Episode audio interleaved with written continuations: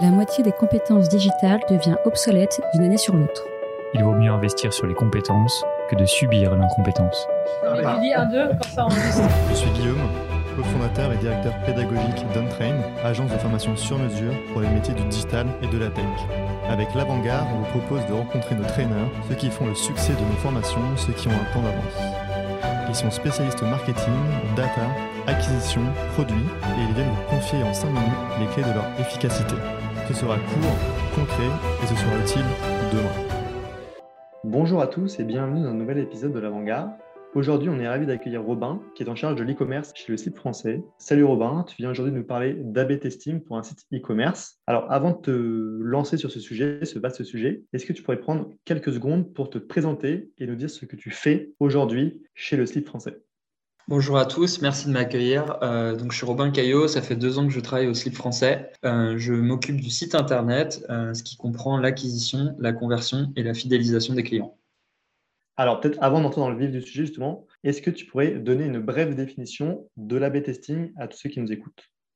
Oui, avec plaisir. Euh, donc un A/B test, euh, c'est une technique marketing qui vise à proposer plusieurs variantes. En général, il y en a deux, mais pour les plus ambitieux, on peut en mettre davantage. Euh, plusieurs variantes d'un même objet afin de déterminer quelle variante est la plus performante à un instant donné et auprès d'une cible donnée. Pour être précis, c'est un test qui peut être réalisé en acquisition, euh, si par exemple vous voulez tester euh, l'efficacité de certains dispositifs publicitaires que vous mettez en place. Ça peut être aussi utilisé en conversion, euh, si vous voulez par exemple optimiser le tunnel de conversion de votre site internet, ou en fidélisation, par exemple si vous voulez tester différentes communications clients. Pour donner un exemple hyper concret, dans une fiche produit, si par exemple vous êtes dubitatif par rapport à l'efficacité du bouton d'action, vous pouvez imaginer proposer au client deux couleurs différentes. Donc un client 50% euh, des clients pardon, arriveront sur le bouton bleu et 50% sur le bouton blanc. Et à l'issue du test, ça vous permettra de savoir euh, lequel des deux couleurs a le plus, a le plus d'impact sur le taux de conversion.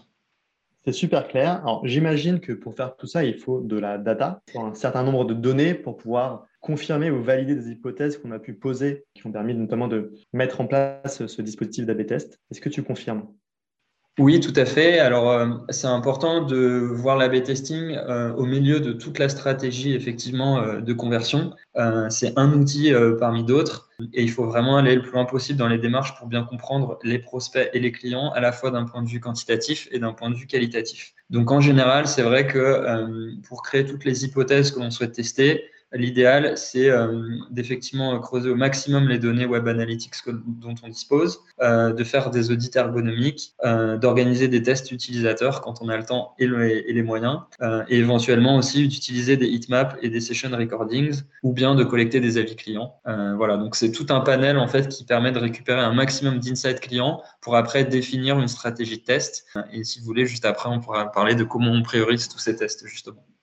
Et donc, une fois que ces tests sont en cours de réalisation, il faut quand même avoir un certain volume de trafic, j'imagine, pour pouvoir valider que le test est euh, effectif ou euh, en tout cas atteindre une certaine significativité statistique, si je comprends.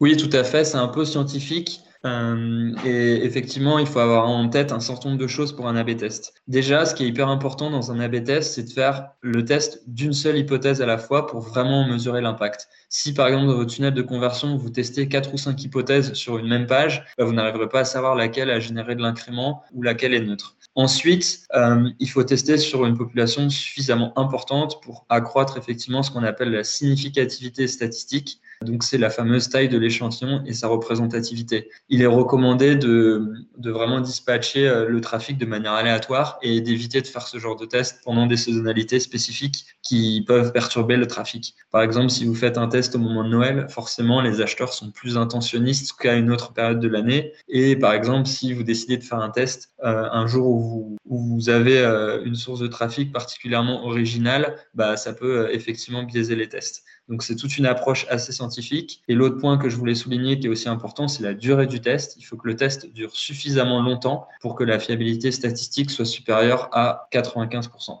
D'accord, donc c'est vraiment une méthode, des process à appliquer. Donc euh, d'un côté, on a déterminé les hypothèses grâce à la donnée, grâce à des tests utilisateurs, grâce aussi à peut-être un peu d'intuition, définir ce qu'on va aller chercher et donc les tests qu'on va mettre en place modifier un bouton ou tester des campagnes publicitaires. Et enfin, attendre d'avoir assez d'informations, donc d'avoir collecté assez de données pour atteindre cette significativité statistique, si je résume. Oui, exactement. Et ce qui est très important également, c'est de définir en fait les KPI de réussite d'un test. Euh, généralement, euh, c'est comme les hypothèses, il ne faut pas qu'il y ait un nombre de KPI trop important parce qu'en fait, sinon on se perd euh, un peu dans la complexité du test. Et l'autre point aussi qui est important de souligner dans ce podcast, c'est que il faut pas avoir peur de tester pas mal d'hypothèses qui peuvent apparaître comme contre-intuitives. Et il faut aussi pas avoir peur de l'échec, parce qu'en gros, dans les dans les chiffres qui sont donnés par les différentes entreprises et les différents outils qui permettent de faire de l'A-B testing, 80% des tests sont neutres. Donc euh, très souvent, effectivement, on aura des intuitions où on pensera bien faire et finalement, ça n'aura pas d'impact, mais au moins, on aura quand même appris que ça n'a pas d'impact. Donc c'est déjà une forme d'enseignement.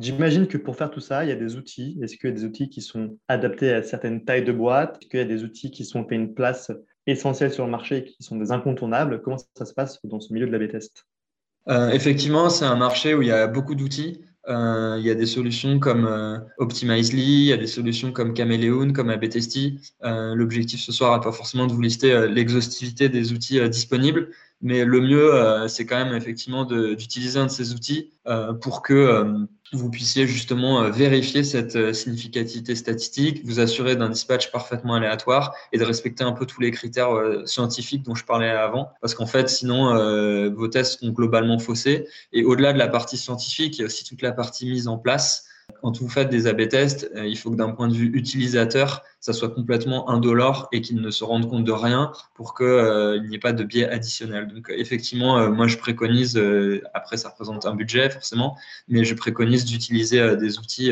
qui sont vraiment spécialisés sur le, le sujet.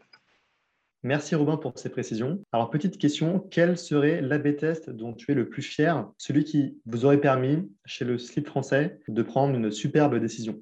Alors nous, pour info, euh, on fait à peu près une trentaine d'AB tests euh, dans l'année, euh, donc c'est difficile d'en sélectionner forcément un, mais cette année, on est super fiers parce qu'on a vraiment réussi à optimiser notamment notre parcours d'achat dans sa globalité. Donc ça a été une succession d'AB tests. On l'a vu un peu comme un programme géant de, testing sur plusieurs mois. Et le KPI principal, évidemment, c'était le taux de conversion. À la base, on avait un très bon KPI de conversion sur le desktop, mais on avait un, un vrai décrochage sur le mobile. Et en fait, suite aux différents tests qu'on a menés, on a euh, comblé, euh, comblé ce, delta entre les deux, qui est beaucoup moins important aujourd'hui. Le taux de conversion sur mobile étant toujours un peu, un peu moins bon que sur desktop. Mais en tout cas, on est, on est super fiers de la progression qu'on a pu avoir cette année.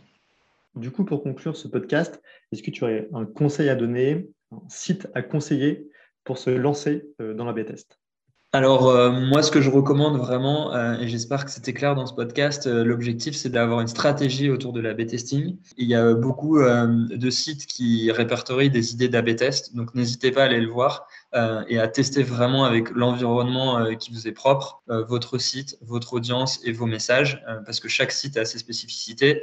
Et ensuite, ce qui est important aussi et dont on n'a pas forcément pu parler ce soir et qui est encore un vaste sujet, c'est aussi de réussir à calculer le ROI de son programme d'A-B tests. Euh, c'est hyper important pour pouvoir euh, le valoriser auprès des, autres départements de l'entreprise.